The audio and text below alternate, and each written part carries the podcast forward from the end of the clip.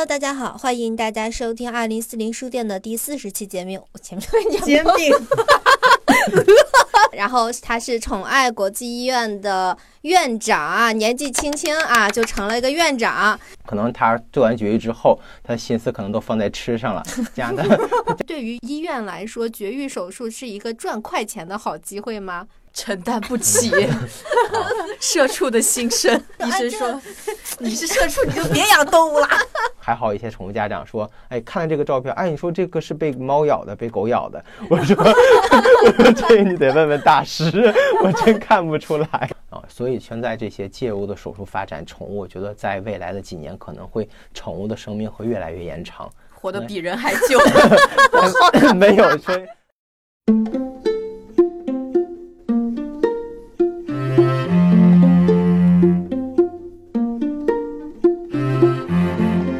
大家好，欢迎大家收听二零四零书店的第四十期节目，我是元英，我是玄机。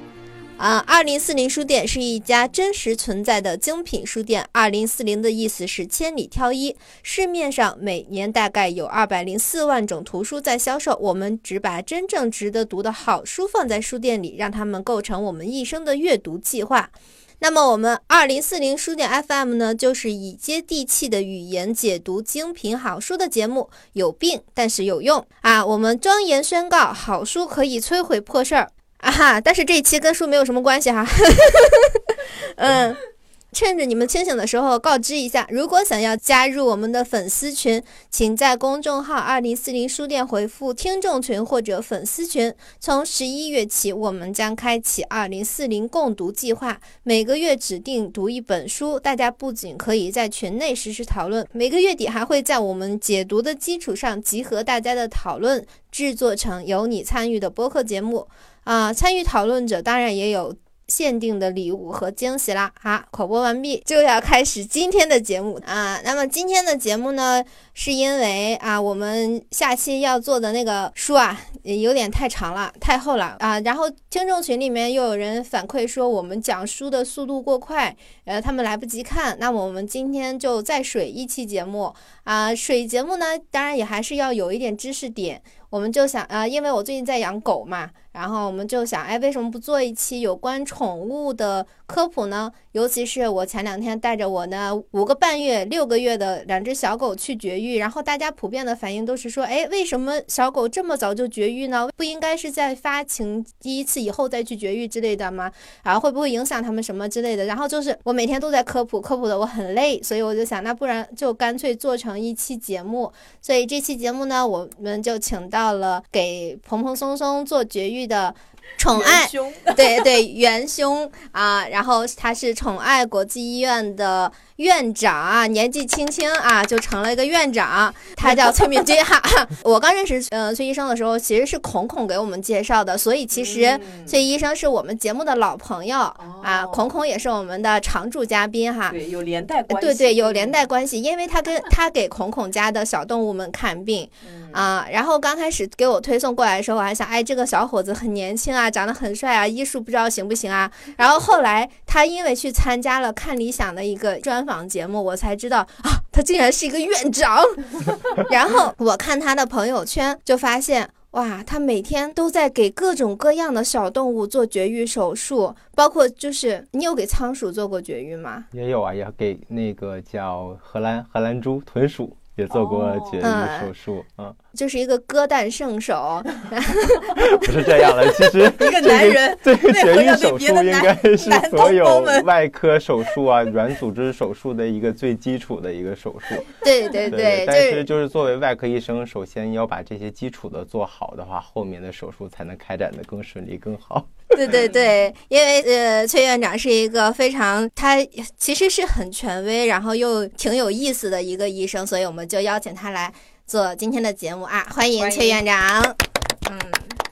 那既然我们是从绝育开始说的，我们就来先说一下绝育这个问题吧。啊，比方说崔院长，你觉得就是现在大家普遍认为的要在第一次发情之后再绝育，这个说法还科学吗？嗯，其实这个关于绝育手术的话，对于咱们国内啊，其实也是刚刚兴起的，尤其是宠物行业，也是最近的，大概在五年的时间，可能大家的养宠数量逐渐增多，大家才有了这个给动物做绝育手术的一个习惯。可能我觉得跟传统的观念有关系吧，可能大家觉得。可能是不是跟跟传统中国的一些封建思想有关系？所可能大家觉得这种阉割手术啊什么，可能会好比过去的是不是那个太监啊什么那些宫廷有关系，会遗留一下。现在就给宠物有一些误区。但是随着现在的话，养宠的话，大家养宠物的生活质量更提高，动物福利可能越来越好，所以大家都知道了，这种绝育后的动物的话，要比没有绝育的动物的话，是普遍它的寿命会有所延长，有的可能甚至达到三到一个五岁。再有的话，就因为没有做绝育的话，可能会产生一些病理性疾病，像有一些。雄性的动物啊，咱们说的一些公犬、公猫啊，可能会有一些，包括因为年龄大的话，它可能肛门褪黑激松弛啊，一些雄性激素引发的，包括一些会阴疝、睾丸肿瘤这些疾病都会有所增加。对于母性犬的话，像或母猫的话来说，雌性动物它有一些子宫啊，包括卵巢啊，一些包括乳腺癌的发病率都是非常高的。所以这也是为什么咱们早期给动物做绝育会减少这种风险的存在，尤其是可能在宠物在第一次发情之前做完手术的话，就包括尤其是对于母犬或母猫来说的话，它的乳腺肿瘤发病率只有零点几，但是它经过一个发情周期或者不断的再次发情，这样的话肿瘤发病率可能会越来越高，可能到后期可能的年龄大的话，可能发病率达到百分之六十到七十，所以这也是为什么咱们早期做绝育的一个建议。这也是在美国二零一七年的一个美国兽医协会，就是 V AVMA 的话一个报道的一个调查的科学的数据也显示，说对于像一些公猫也建议的话，就在五到六月龄之前就做绝育手术了。所以它也并没有说绝育手术会带来的一些不好的影响。但是可能往往我们都知道，绝育手术之后，可能动物会出现一个发胖啊，因为这是可能激素水平的调控。嗯。可能他做完绝育之后，他的心思可能都放在吃上了，加上他加上他激素水平的话，这个时候的话可能会出现一个下降的情况。这个时候的话，它可能动物出现比较贪吃，就会导致肥胖。其实我们更多担心的话，绝育的一些副作用都是因为肥胖继发引起的一些系列疾病，就跟咱们人一样。咱们知道一些肥胖的人也会高发一些心脑血管疾病啊，包括一些可能关节的疾病啊、心脏的问题。宠物也是一样，所以不是说给动物带来一些不好的。一些问题出现，因为是反而你没有更好的去关注宠物的绝育后的一些饮食管理，造成的一些肥胖，因为这肥胖导致的话，它可能引起关节呀、心脏疾病的出现。所以只要我们掌握一个正确的、合适的一个科学的方法，术后能够给动物一个好的一个营养支持和管理，这样的话就避免一些因为绝育之后出现的一些问题了。嗯。对你上次有说过，就是那个小动物在绝育之后，它们该吃多少东西是有一个科学的计算公式的。对，这个也是，就是我在就是最近的几年吧，也是专注于营养学，因为我觉得我现在，因为我感觉我也是前段时间的话，可能在去年的时候，哎，我去体检查出我有脂肪肝了，然后我这时候就觉觉得自己的话应该去锻炼，去把体重控制一下，因为我也关注一下我的饮食管理，因为我也觉得。我现在的话也是专注做一些宠物营养的一些医生，专科医生的一些认证，所以我在想，嗯，我把宠物嗯照顾好的话，首先我自己得去把我自己去照顾好，嗯，所以这时候我也开始知道了话，这种饮食的一些重要性，一些体况评分的重要性，包括一些肌肉评分的重要性，所以这边宠物话也跟人咱们一样，正常的话根据它的体重，还有它的一个。活动性的一个情况，包括成年动物或在生长期，它也会有一个计算公式，能算出它一天需要多少千卡大卡的热量，能够满足它营养需求。所以就包括有一些住院动物或患病动物在医院期间，可能我们会给它算出它一个固定的话，它就在医院不动的状态下维持它一个体温、生命的一个活动，它一天能够吃多少千卡的热量。所以这时候我们也会计算出，然后分餐去给它进行饲喂。对于一些像活动力比较大的宠物，像您家那个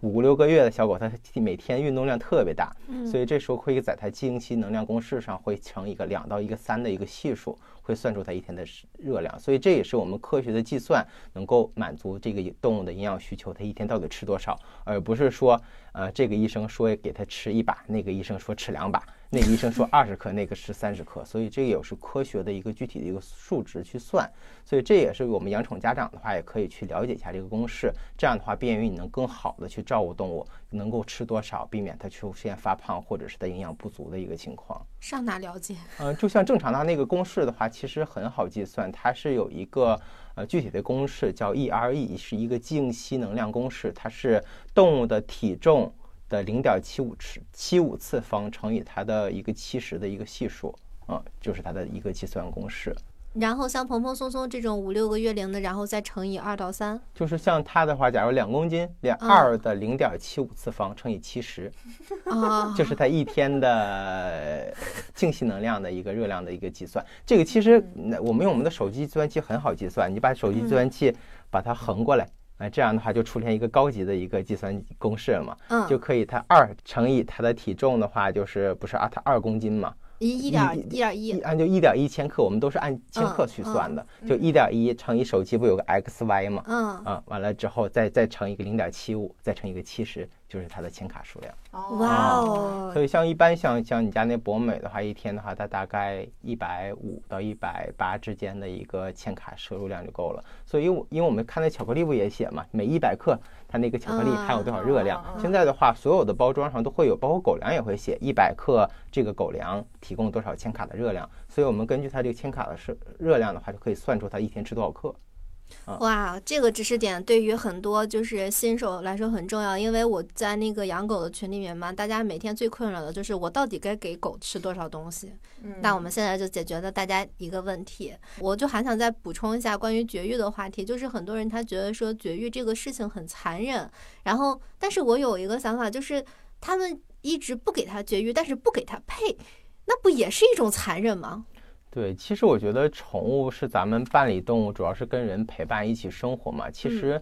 早期的绝育的话，就让它会失去它这种就是可能因为发情啊导致的一些问题。因为我觉得宠物，尤其是小公狗、小母狗都一样，它一到发情季节，它会比较暴躁，它这个时候就可能会想出去，想出去逃跑。所以这时候我们在医院，因为我们医生会见的病例比较多嘛，每天都遇到这种情况，有好多就是看狗狗丢失了，都是因为发情出去跑丢了。或者是一发情，有的猫可能跳楼了，有可能有的猫啊到处把家里都给破坏了。那这时候可能大有很多人就会把动物一些遗弃啊，其实都是因为没有做绝育导致的。包括可能它两个小公狗或母狗出去之后的话，因为发情争夺地盘会去打架，会去咬伤。包括晚上可能出去的话跑丢了一些车祸呀，都是因为这种没有做绝育，因为它体内的一个激素水平。导致的话，动物引起的这种行为问题出现了，所以做完绝育的话，大大可以减少这种风险存在。还有一些，尤其是像一些我们都知道一些户外的一些流浪猫狗啊，就它们这种过度的繁殖，它的寿命肯定会减短。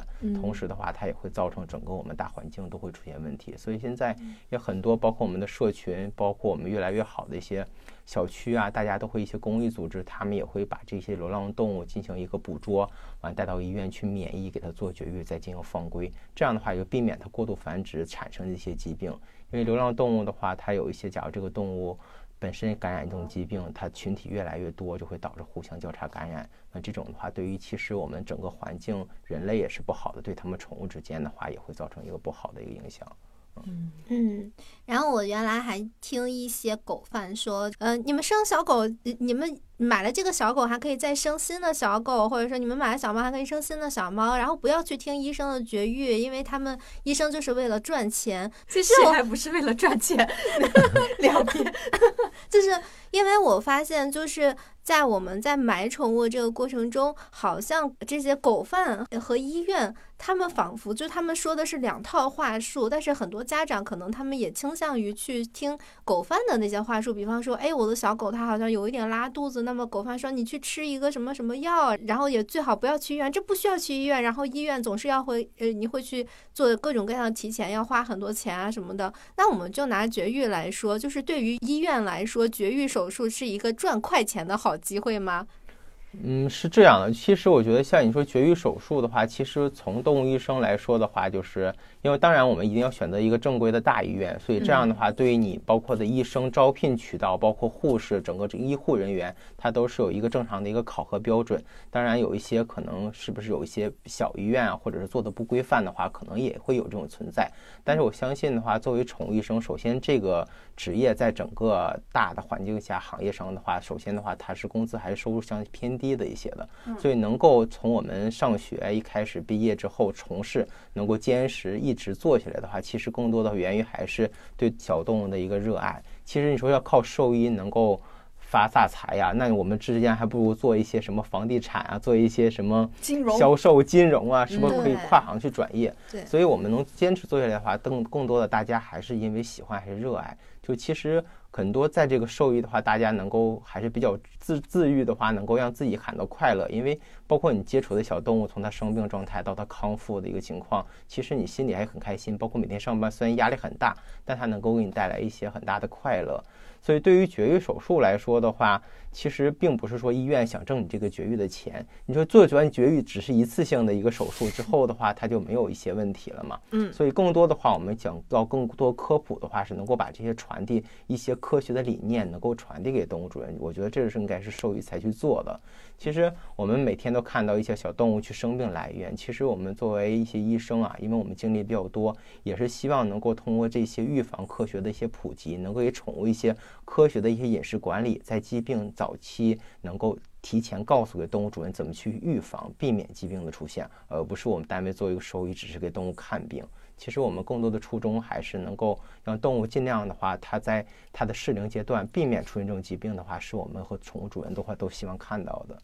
对啊，其实如果是不绝育的话，后面出了很大的问题，那样赚的钱其实更多。这样就他们用魔法打败了魔法，打破了他们的逻辑。对，就像我们每天看的话，就包括那些蓬蓬松松做手术的话，下午也看到有大金毛十四岁了还患有子宫蓄脓了，那时候的状态都非常差。就这时候的做手术，第一个麻醉风险、手术风险，包括手术费用、后期的一些治疗的费用，都会远远超出他正常年轻做手术的甚至几十倍的一个费用。嗯啊，而且现在的话，绝育手术的话，我们也是大力在推广，能够提高动物福利嘛。其实很多医院在绝育费用上的话，都是相对来说价格稍微会低一些。而且现在宠物做绝育手术的话，不像过去传统的，就打一个注射麻醉啊，这种麻醉风险也会比较大。现在的话，因为宠物跟人都一样，成为家庭的一成员，所以到医院我们也会给它做一些详细的术前检查，进行麻醉前的一些评估，避免的话就能够手术出现意外发生的几率会降低一些。也都是气体麻醉嘛，而且现在宠物也会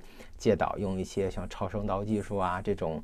腔镜技术啊，会减少手术的窗口和创面。能够让动物做完手术的话，很快的就会恢复了，也跟传统的一些方式方法不一样啊。对。像其实很多家的就是对很多家长很多他应该担心的话，其实也不一定说是做绝育费用的问题，可能他觉得这麻醉风险会比较大。但其实我们也现在澄清一下，其实现在在麻醉这个领域的话，宠物发展已经非常完善了，包括一些药物的使用，而且气体麻醉这种呼吸麻醉的使用会大大不像过去那种手术风险会加大了。而且现在更多的话，我们会做详细的术前检查。就会避免了这种麻醉意外发生的可能性，而且现在也不会说因为麻醉会过敏这一说。其实麻醉过敏这说的话，也都是可能大家的一些谣传。其实麻醉不会过敏，因为就是除非是你药物注射可能会导致，因为现在都是气体麻醉了，首先也避免了这种所麻醉所谓的药物过敏的一个情况。嗯嗯，哎，那那现在绝育。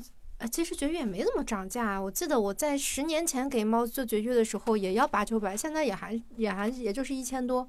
啊，其实我觉得现在就是，所以说大家的话，就整体医院的话，包括我们很多连锁品牌体系啊，包括宠物医院也是大大的话，就希望能够减少这种动物就是出现一些因为未绝育出现的问题。所以大家的话也把绝育大量的去推崇，鼓励动物主人去给动物做绝育，完能够提供一些。动物福利的一些存在，其实这种手术的话，绝育手术是个最基础的一个手术，所以的话，这个费用来说的话，尤其像咱们北上广越大的城市，可能这费用相对来说会越低一些。嗯嗯，那么他们有的说，就是比方说，哎，我的我的小动物，它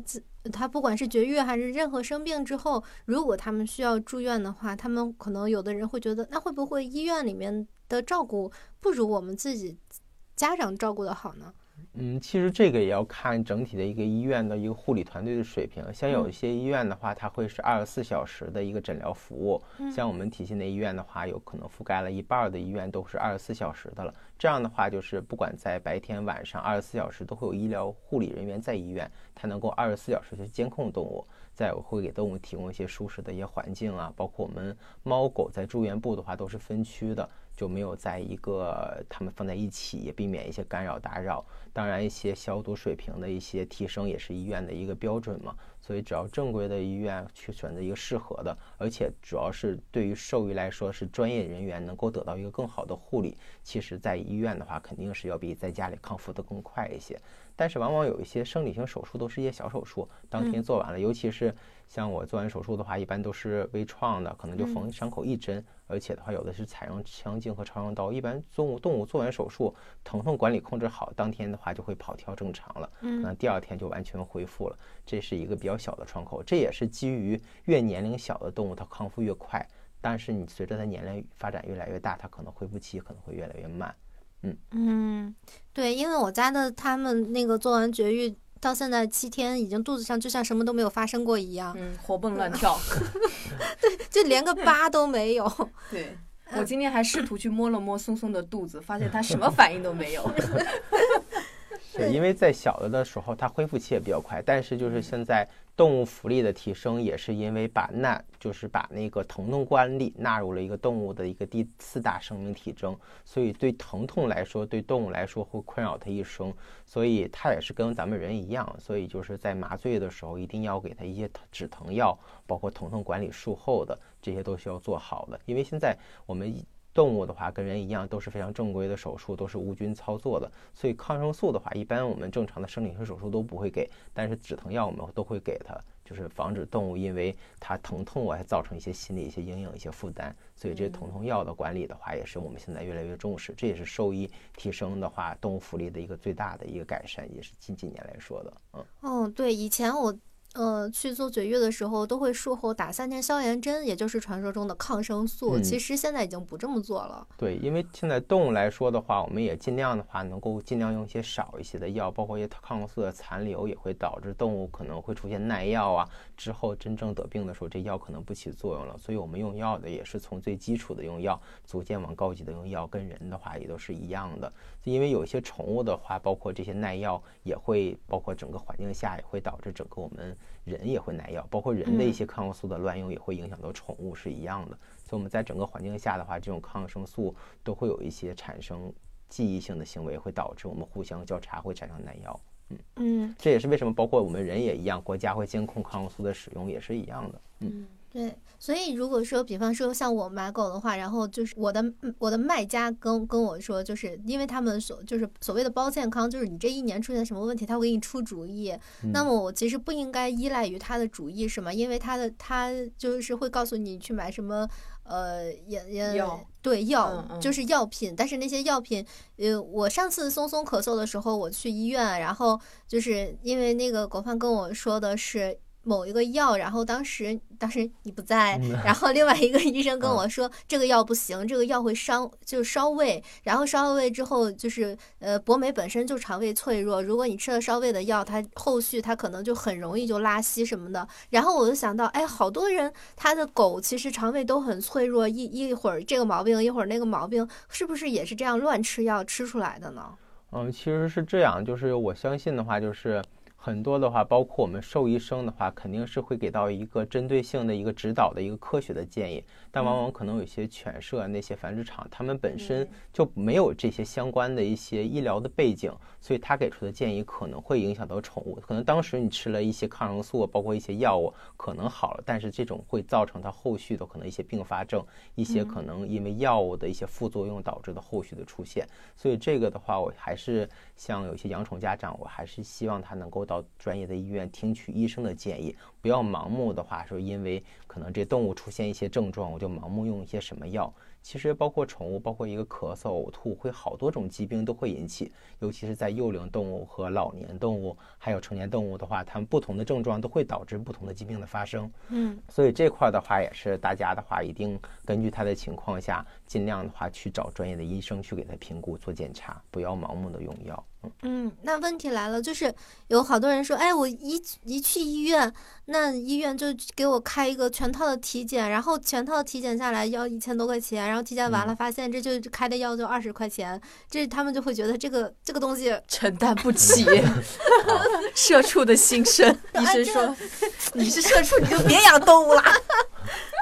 其实是这样，就是我觉得就给宠物看病和跟我们给小婴幼儿看病是一样的。首先的话，这个动物首先它不会表述说我哪里疼哪里不舒服。嗯。再有个作为临床医生，可能包括我们有经验的话，会询问他一些病情，宠物家长表述出来的。包括假我们打个比方，可能一个动物引起呕吐，对一些可能年轻的小狗，可能几个月的小狗，它没有打完疫苗。所以它这种呕吐、拉稀的症状的话，有可能我们就怀疑这种病毒性的疾病会考虑多一些。所以这时候会做一些病毒的一些排查，看它是不是有病毒的感染。通过它的血象看它的一个白细胞是出现一个升高或下降的状态。我们都知道，可能在病毒的话，它的发展期的话，它会导致像尤其是我们都知道细小病毒会导致它白细胞下降。通过血象，包括一些试纸的检测，可以评估它有没有这种问题。还有的话，可能我们都知道一些小六龄狗它比较贪吃，可能乱在垃圾桶，包括一些骨头、一些异物，这种肠道的梗阻也会导致呕吐。你说，从为临床医生的话，首先外表我们检查的话，没办法看到一个肠管内部或它一个真实的情况，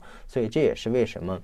对于宠物来说，我们要做检查进行确诊，才给用药会好一些。像假如我们动物的话，知道它连续的呕吐，它会出现肠梗阻，这时候你给它打了一个止吐药。它会控制它症状，它反而会掩盖它的症状的一个病情，会导致它肠道可能会变得越来越出问题，越来越严重，可能肠管会出现坏死了。这时候可能就危及宠物的生命了。所以对于动物来说，医生来说的话，还是更多的跟宠物家长一致的话，我们根据动物的情况，适当的做一些检查，确诊病例再去用药，这是才是最合理的，而不是我们盲目的话去给它用一些药。当然，我们都排除了这种情况，可能一些成年动物它没有去乱捡东西，排除这种。工作我们就没有必要去做这些检查，但是也是根据医生的一些经验或宠物主人能够提供给医生更多的信息，让医生去参考，进行一个一一的排除，这样的话才能更快的解决问题。那有些宠物家长本身他自己都不知道的这种情况，那你说作为医生，他也没有跟这个动物在一起，有的很多还有在。打电话或者是询问这种情况，让给通过一些网络去看病，这种觉得其实更多的话，其实往往是更伤害这个宠物了。你给他算一卦。对对对，就有的人有会有人问我，我说问我这个情况，我说我也没办法给你确定。有的动物的话还好一些，宠物家长说，哎，看了这个照片，哎，你说这个是被猫咬的，被狗咬的。我说，我说这你得问问大师，我真看不出来。看看你家监控。对对对。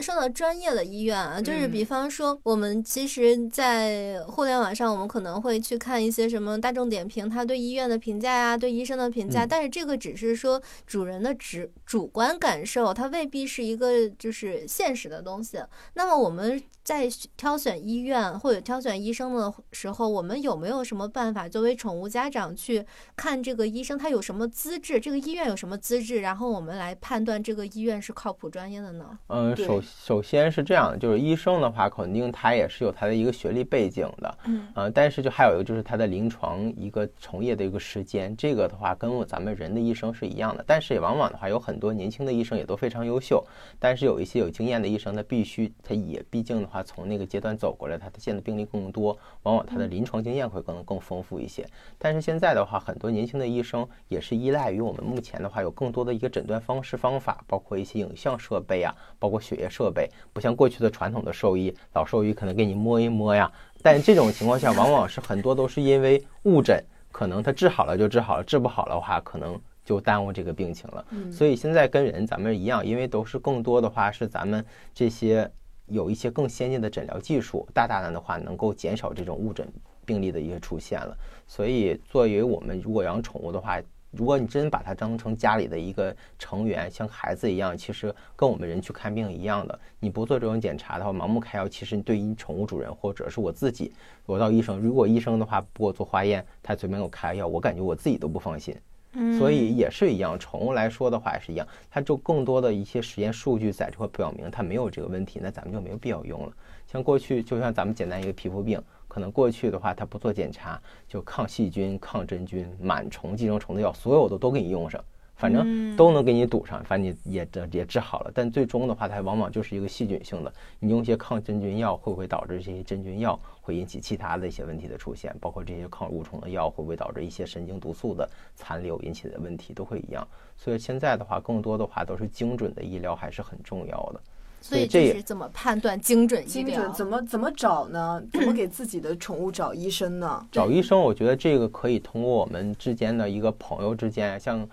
好惨啊！真能找到我，其实也更多。像我之前我还也有认识孔孔，也差不多有小十年了吧。他家的那个就是找谁家的动物活得最久，是吗？寿命最长？也不是很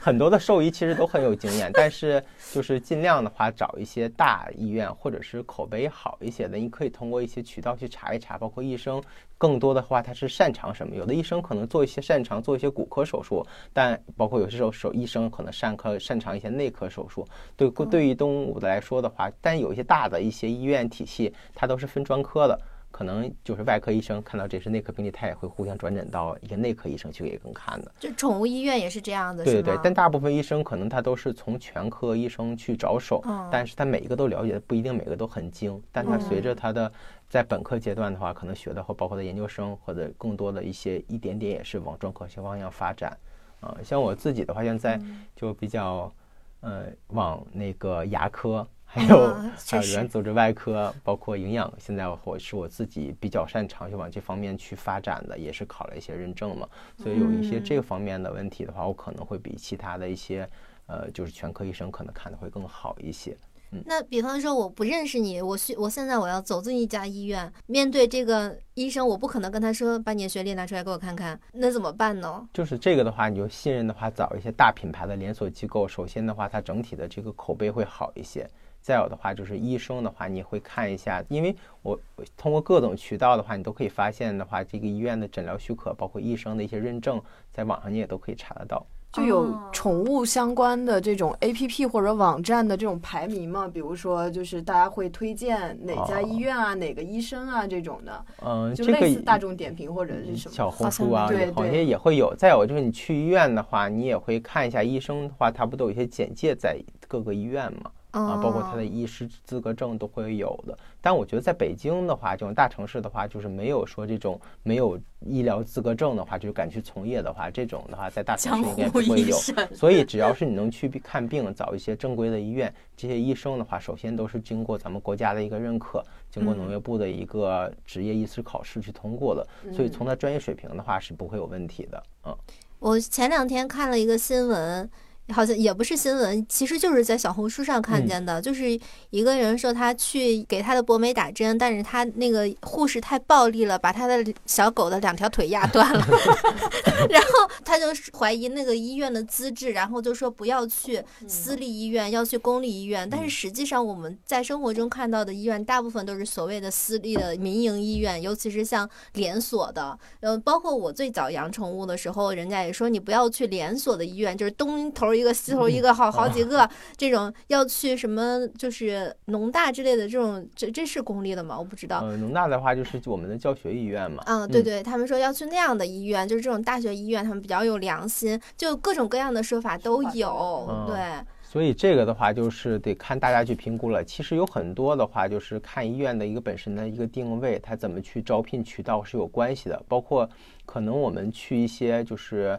可能价格稍微低一些呀，可能它的服务确实不会达标。包括一些像我们宠爱国际的话，它是也定位的话一个高品质的医疗服务。就从我们的一个服务，包括我们的一个环境，我们都会去比较重视。尤其是从我们的一个整个的一个医院流程，包括我们能够让动物主人就放心的去就诊。他可能在前台等待，其实很多的话，包括我们动物去拍片子啊、采血的整个过程，都是我们医护人员去包去去完成的。有的话，可能医院的话，因为嗯，没有这种服务的话，可能主人你得去抱着这个狗啊，你去扶着它哦去采对血呀、你去你去保定这个动物去拍片子呀、可能这些的话，我们都是依托于我们自己，这样的话也能够保证这个动物的一个安全性。其实往往有的时候确实可能一些医院招聘那些护士可能是都一些实习生，确实这种经验不足，像你说有可能把腿是不是压坏了，但这个我也不太清楚。嗯但确实的话还是找一些这个专业的，但是有一些相对来说口碑比较好的医院，它比较专业的情况下是不会发生这个问题的。嗯，医生说哦，医生的意思就是我们太专业了，我不太清楚你说的那些不专业的事情，这不在我的认知范围里面，我没见过。对，因为因为我认识崔院长之后，我就再也没有就是说找医生的这个痛苦了。但是嗯我发现，在养狗的这个群体里面，这这始终是一个大家很大的一个痛点。就是如果不是说我非常信任你这个人，你介绍的医生我都不会相信。就大家都会对医生抱有一种天然的敌意，就好像我们小时候大家对人类的医生很有敌意那样子。所以我觉得宠物医生这个行业，它要想要发展到像现在大家都知道医闹的才是那个，是需要一个时间的，嗯嗯。就比方说，你上次跟我说，现在宠爱国际它有它有很多高端的医疗设施。那么，其实如果我们在给小动物看病之前，就是说我要调查这个医院、调查这个医生的时候，是不是看他有什么设备，也是一个呃，就是参考的标准呢？对这个的话也是一样，就是我们有一些现在我们都知道，有一些可能动物现在有一些包括脑部长一些肿瘤啊，包括神经脊髓内的话有一些肿瘤啊。过去的话，可能我们通过拍个 X 光片这种普通的平片儿，就是没办法去看到，所以现在也是宠物开始逐渐像人一样有一些高级影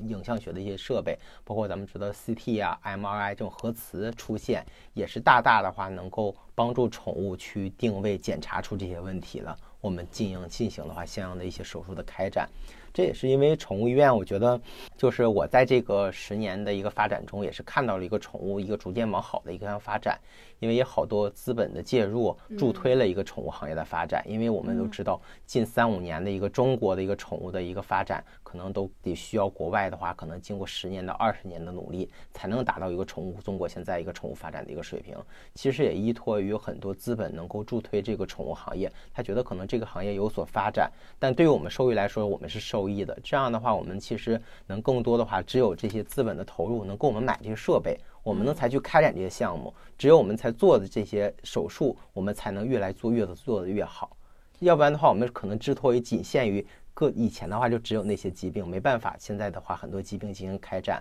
包括现在宠物的话，因为我们帮助一些老龄动物，有些我们都知道，有些动物可能会出现二尖瓣的一些脱垂呀、这些心脏的问题。可能过去的话，可能这种分型病应用药，可能过去就宠物就出现一个很早期的出现死亡了。但现在的话，一些介入手术，我们宠物也可以做一些支架呀、包括那些夹子，可以把那个瓣膜的话进行一个关闭，这样的话就会把心脏病的问题也解决了。啊，所以现在这些介入的手术发展，宠物我觉得在未来的几年可能会宠物的生命会越来越延长。活得比人还久。没有说像人那么久，但是它肯定会比现在的数据会越来越长的，因为现在我们都知道，大家都会越来越注重宠物的一个饮食习惯，不再给它吃人吃的人饭了，所以吃宠物的粮食的营养充足，这时候宠宠物的寿命要比前几年的话都明显的话会高的很多。但我们其实养宠物的目的其实更多的是陪伴，也是我们家庭的一员嘛。当然，我们希望就包括我家的狗都已经十一岁了，也逐渐在老的一个过程。我也希望的话，它可能在有生之年让它活得更好，陪我的更久一些。这我觉得这也是养宠家家人的一个更共同的起源。其实我们觉得，我们把它放在家里，其实陪伴的话是我们。就是我们还有一些别的社交朋友，但其实它就是你一个狗的一个主人，它就是它一生中可能就这有你这个主人，它每次你回家它都是去去去跟你在一起，可能你走了之后它就趴在那个脚垫上，可能等你回来是一样的。所以就是我们看一下这个宠物在你的家庭地位是你能给到一个什么样的角色，你就会把它这个角色的话去跟医生进行沟通，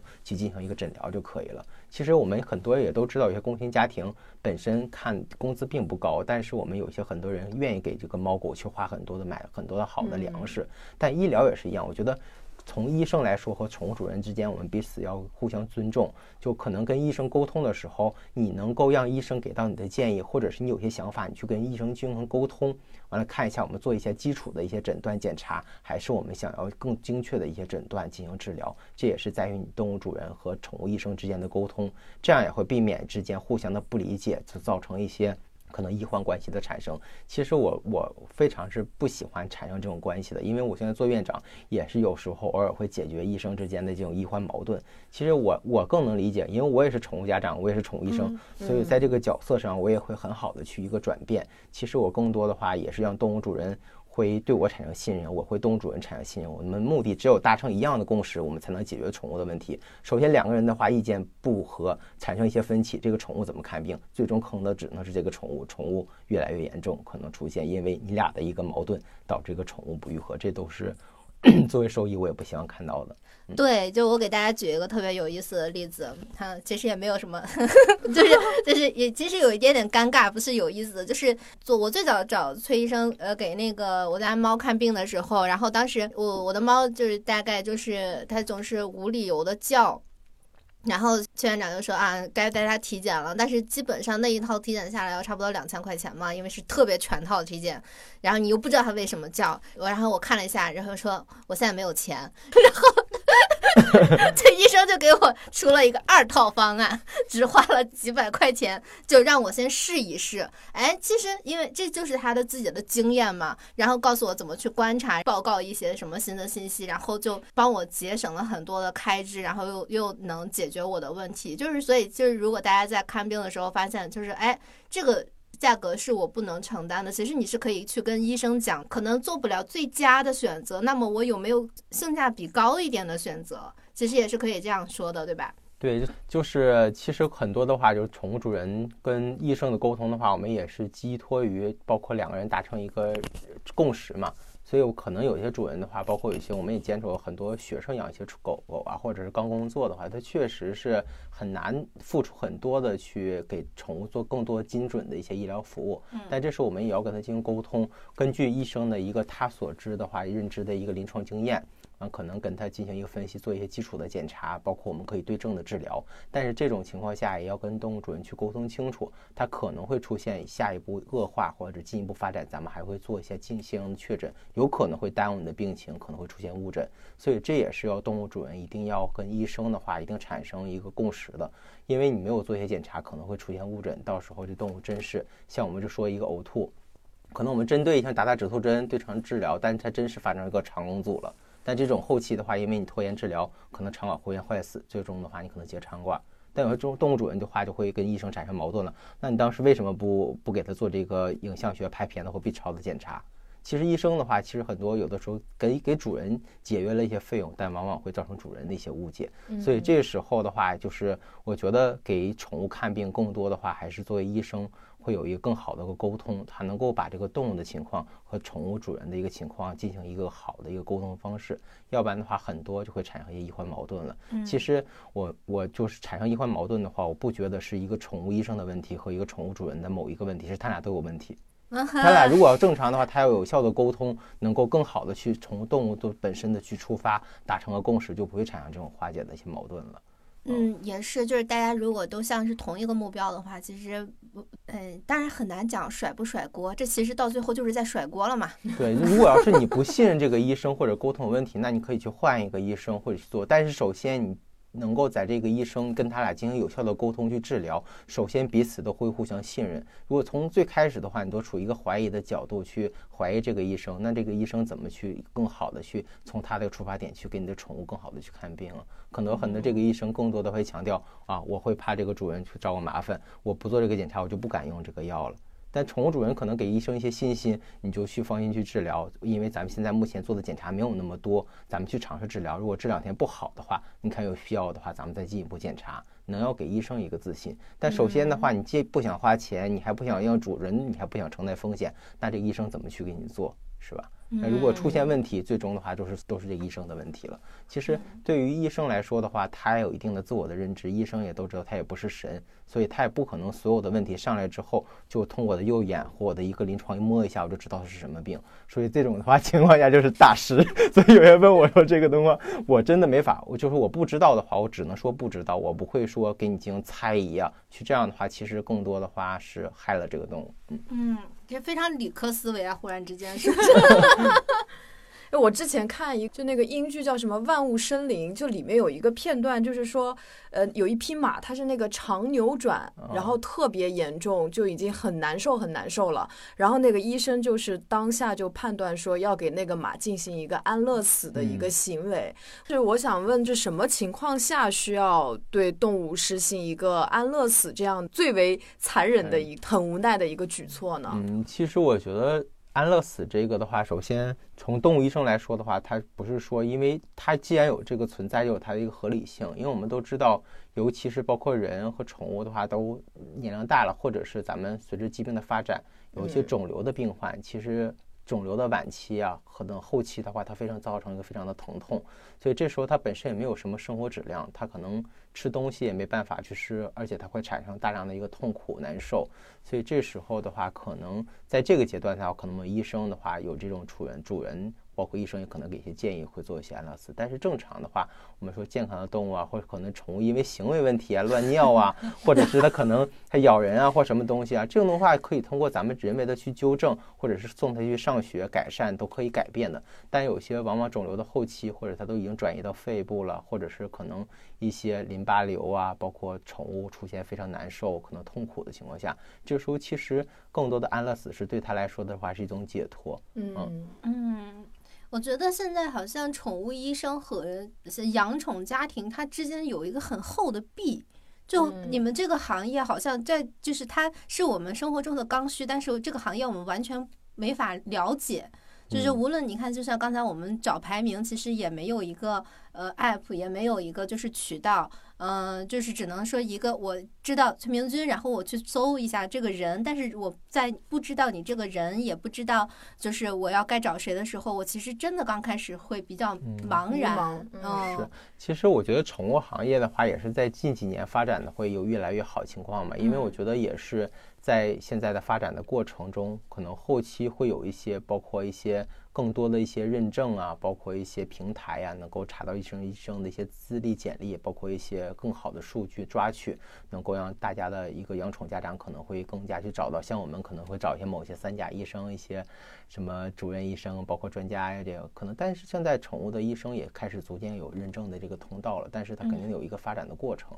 所以我觉得正常我们养宠物家长的话，更多的话其实。还是因为你毕竟是带这个宠物去看病，想想得到一个解决方式嘛，所以要跟医生俩你俩有一个有效的沟通。再有个就是把你能够认知的东西告诉给医生，完有医生的话有什么想法跟你说，你俩就把这个事情都达成一个共识，才能去进行一个治疗。千万不要抱着本身我进了医院我就觉得啊，我来医院我就来花消消费钱了，你把一些情绪不良的因素都抱怨给医生，其实这样的话你们没办法把这个宠物更好的去看病。哎，说到钱，就是我最近找到了一个综合他们一个比较好的方法，就是给宠物买保险。因为现在宠物的保险金额还是不太不算高的，就比方说我买的那个保险，他们三个加起来一个月才不到两百块钱。然后，但是如果他们生病的话，就是出现任何意外的话，只要就是两百块钱开就起报，然后大概是单笔可就是单次可以报销一千五这样子。然后我算了一下，其实比我自己纯自己去看病可以省很多很多钱。那么是不是这些保险平台他们链接出来的这些医院，就是它的这些定点医院，就相对来说是已经被筛查过一遍，他们觉得就是机构认证的比较靠谱的医院了呢？嗯，是这样，就是宠物保险也是近两三年吧，开始的话逐渐有了，可能这也是有一些资本的助推。完了，产生出这些相关的宠物一些保险，有一些可能人的保险公司或者小的一些保险公司会出现宠物险，因为宠物毕竟是个大数据嘛。就是在呃一九年的时候的话，一个就是没有完全的统计之下，就包括我们能够抓取到的数据，养宠数量都已经达的已经超过上亿了，就猫和狗的一个数量。所以就是可能因为这个宠物保险。可能靠大数据的话，可能大家投保的越来越多。它毕竟理赔的话是部分群体，不是所有的嘛。大家可能保的越多，他们保险公司就跟咱们正常的人的保险是一样的。但是如果要是我觉得宠物发展这种保险可能是未来的一个趋势，因为它毕竟能够在宠物真是得了一些重大疾病的时候，它能够给你得到一些保证。包括现在可能包括一些什么通过某宝啊，也会搜到很多关于宠物保险，但他也也会找到一些大的连锁机构，有一些正常的，因为有些可能小医院它会存在说帮助跟动物主人一些合伙去骗保啊，这种情况也会出现，所以他找一些大的连锁机构的话，也是对于保险公司本身的话，它也是减少一些风险啊，也会也会包括有一些正规的渠道能够给他明确的确诊，但是应该保险公司它也是希望。能够更多的话，它也减尽量减少理赔吧。所以你也看一下选择保险的时候，它对于什么样的类的疾病是可保的。有一些常见疾病可能它就不涵盖。是不是有一些重大疾病在涵盖？所以这个在选择上你也可以看一下。因为宠物，我觉得你要正常的一个合理的去饮食，就不乱喂呀。再有一个就是你可能定期的做好体检筛查，做好驱虫。真的宠物是很难去生病的。但是真的宠物生病的话，更多的话原因都是因为宠物家长没有去好好去照顾，你不懂得怎么去好好去饲养，才造成这种宠物疾病发生的。哎，真的是有的人就觉得说，我已经对我的小动物非常非常上心了，我已经在把在它身上花了我几乎百分之百的时间，为什么这个小动物我反而养不好？后来我又看到有一个说法，说很多小动物它不是它自己得病死的，都是人养死的，是不是过度精心的照顾对小小动物来说，其实也是难以承受的？其实就像你说，过度精神其实往往真的是害了动物。有一些我们能往往看到，感觉动物吃的。都胖的跟个小猪一样，所以这时候他本身可能他体型就很小，他的心肺负担很大，它的心脏病都很容易高发。包括这种情况的话，可能最终都是因为高发这种因为肥胖导致的一个动物过早的一个死亡。还有的宠物主人，就我吃一个东西，我就得给它吃一口。我觉得就一天给它吃一个鸡蛋，我觉得它能满满足营养需求。但有时候你可能看到一个五斤的一个小狗，我们人都知道，我人一天吃一个鸡蛋黄就满足它蛋白质需求了。可能我一天给这狗吃两个蛋黄，那你想想，这种五公斤的体重相当于人的二十分之一，就相当于人养一顿吃二十个鸡蛋黄，你想想你的肾脏负担会变得多大？就可能这种情况长期下来的话，你的肾脏可能肝功都会出现问题的。嗯啊，包括人的胆固醇的话会升高，宠物也是一样。就随着现在的话生活质量的提高，宠物也是一样，这种慢性疾病、一些营养方面的疾病都会出现了。富贵病。哎，对，你看像我们这种，就是像我们养狗的，就是比方说我们养狗的时候，大家。自然而然的就会想到说，哎，我要给狗买鱼油、钙片儿、卵卵磷脂，我要每天给它吃蛋黄，就是这些保健品，他们是必必须的吗？还是其实没有必要营销出来的？其实可能也也属于应该是是有的主人就觉得这个好，但其实我觉得。它不见得你给它吃的话就是对它产生好，因为我们都知道，你就只要选择一些好品牌的粮食，它正常的话，我们都知道六大营养素，包括它蛋白质、脂肪、整个碳水化合物，包括它微量元素，在它整个食品研发的过程中，它只要符合咱们国家的一个食品安全的一个认可，它里面的配比都是已经达到的。所以在不同的年龄的动物吃不同年龄的粮食，这些营养需求就完全达到了。但它里面本身就像这个狗粮里。含有的钙和磷比例都是一个适当的一个配比，但是额外的话，我再给它补钙，你这种钙的吸大量的一个放添加的话，就抑制了它狗粮里的磷的吸收，就会导致动物缺磷了。可能你过多的某一种维生素 A 加了，给它补一些维生素，可能它会导致其他的维生素减少摄入了。所以正常的一个。元素的比例的话，它都是有适当的比例，可能一种元素的摄入过多会抑制另一种元素的吸收，所以其实你反而这种过度的补充是对它来说是有害的。当然，有一些动物像慢性疾病啊，会有一些老龄动物啊，但这个的话得需要在医生的指导建议下才用的。像有一些不饱和脂肪酸，可能动物的本身皮毛出现一些问题，营养缺乏，所以可以，这时我们补充一些鱼油、不饱和脂肪酸，有助于帮助它皮肤屏障的修复，有利于它毛囊的一个修复，对它皮肤会好一些。当然，老龄动物的话，可能有一些关节炎的产生，这时候我们可能给它吃一些软骨素，能够稳定它的关节，能够减少它这种关节炎的产生，是对它来说有所帮助的。但是不是说我们想到觉得这个好就给它。这样它反而是害了动物，其实对它来说，不是说本身的一个对它来说好，反而是可能会导致它疾病的会越来越严重。所以说，如果我觉我觉得我的狗毛不够长，狗毛不够多，所以我去给它吃鱼油，这个不好是吗？对，所以你的话，你看看更多的话，就是动物的话也是一样。我们平时的话，我们吃饭，狗也是吃它的狗粮，所以你看是不是狗粮的营养成分不够，选择一个好的一个粮。其实大部分主粮的话，都完全符合宠物的一个营养需求了。就是我们过过多的话，就是我们给吃狗粮的同时，我们再给它煮两块鸡胸肉啊，吃两个鸡蛋黄。其实这种更多的蛋白会加重它这种体内的一个肾脏的一个负担，会慢慢长期就会导致它肾脏功能出现问题了。哦，那也就是说，如果我喂它狗粮的这一天，我就不给它再吃鸡胸肉了，还是说，就像鸡胸肉啊、鸡蛋这些？偶尔喂一喂，然后其实平时还是以狗粮为主这样的吗？对，其实如果你要是日粮的话，添加足够了，其实我觉得额外的补充都完全没有必要哦，就连除非是鸡胸肉都不需要，对，除非是你可能我自己有这种营养的一个一个正常的一个配比，我能自制一个好的一个狗粮，通过一些元素的添加，我能满足这个动物的营养需求，你可以去做。但是如果要是你吃的这个正常的一个粮食，我额外再再给它吃一些东西，其实对它来说没有什么好处的。就反而只是发胖。对，那我有问题，就我经常看有一些视频里面，他们是会给猫狗吃那种生食，就生的各种肉，他们就对对生骨肉，对对对，就那个跟狗粮比，就是两者有什么区别，或者哪个更好一些啊？嗯，其实这个就是在营养学，他们他也是就互相有两派嘛，有的人建议就是这个生骨肉是不好的，有的人说是好的，但其实我觉得。就正常的话，咱们吃一些生骨肉的话，有一些就还原于动物一个野生的状态下，可能是不是对于它这种没有煮熟过的食物，可能包括一些骨头什么，直接给动物吃的话，对它肠胃负担会小一些，更有助于它这种元素的吸收。但是我们都知道，这种生食的话，更多的话，反正我是个人不建议，是因为我觉得这个生食会有一些寄生虫啊，会导致动物吃完之后，毕竟它跟人在一起接触嘛，如果你要没有达到这种合理的一个驱虫预防。它毕竟跟人在一起的话，互相寄生虫也会互相感染，就人畜共患病也会发生嘛。所以这也是看大家的选择上。如果要是你对这个生骨肉的话，你完全能够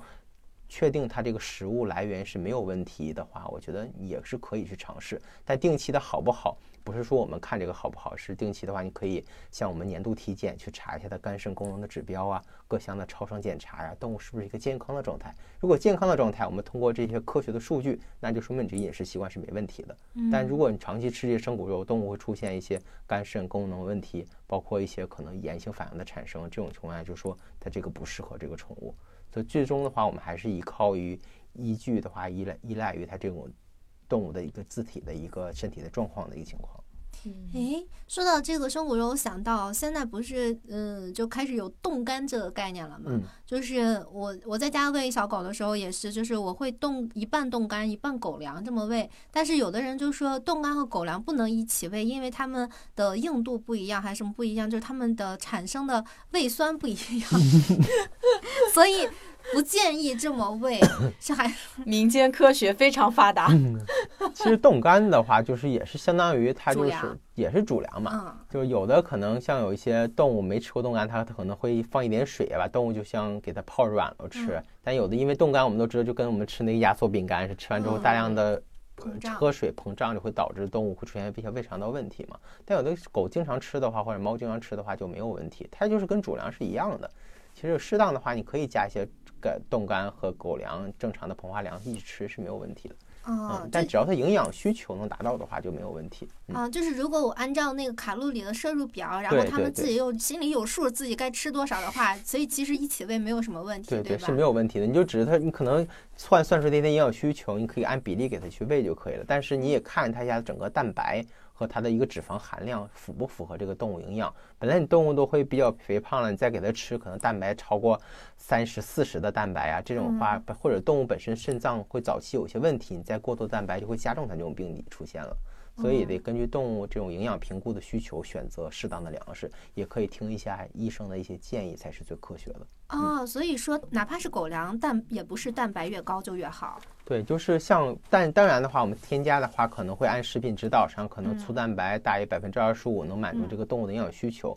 但尤其我们将也都知道，猫和狗本身它两个物种不一样，可能猫是更多是需要肉食动物，它就需要更多的优质蛋白，它蛋白含量就会很高。看到我们看到猫粮有达到百分之四十以上的一个蛋白，但狗的可能在三十左右就可以了。但有的话，对于幼龄犬或者成长期，它肝肾功能没有问题，这时候你可能高蛋白。对它成长啊，包括消化吸收是有好处的。但有一些年龄大的动物，你蛋白越高的话，对它肾脏的负担越大，这种的话就会加速它一个器官的一个衰老。嗯，所以这也是根据动物在不同时期或者是患病状态，健康的动物的话，一定要听营养学的医生会给一些建议，什么样适合这个动物。不是说越贵的粮食越好，是反而是适合动物的粮食才是最好的。啊，我忽然感觉，其实现在在那个呃宠物医生的这个壁垒很厚的时候，大家其实每个人都需要一个宠物医生朋友，因为这些日常日常的东西都太细节了，就是有的时候去去医院一趟都想不起来要去问这些东西，因为就会感觉自己平时喂的就挺好啊。而且就同同样是养宠物的这些主人之间，可能就是会传播一些不太科学的理论。因为我第一次听到说狗粮和冻干不能一起喂喂的时候，我真的陷入了一阵迷思。但是我又不好意思去说什么，因为说不定人家说的有道理。因为那因为博美它本身就是比较脆弱的，而且人家也是为你好嘛，你就不可能说跟人家去赤膊什么之类的这些。但是我就想听一听这是真的还是假，因为我当时还去问了问了一下卫卫视的人，然后就是那个那个品牌方跟我说，因为他们出了一款。那个粮食是一半是冻干，一半是粮。然后就因为他们正好出了这个粮，我就问了他们，我说你们为你们出这个粮有没有考虑过民间科学？然后他们就震惊了，说民间竟然有这个科学吗？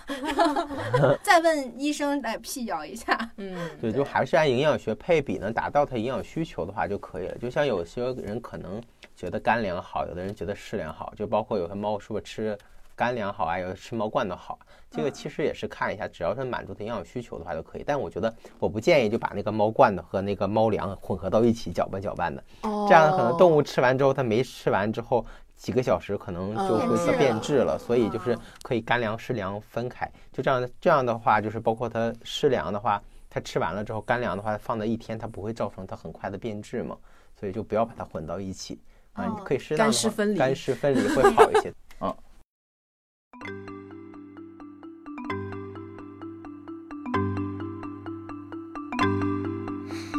Schnappi, das kleine Krokodil. Komm aus Ägypten, das liegt direkt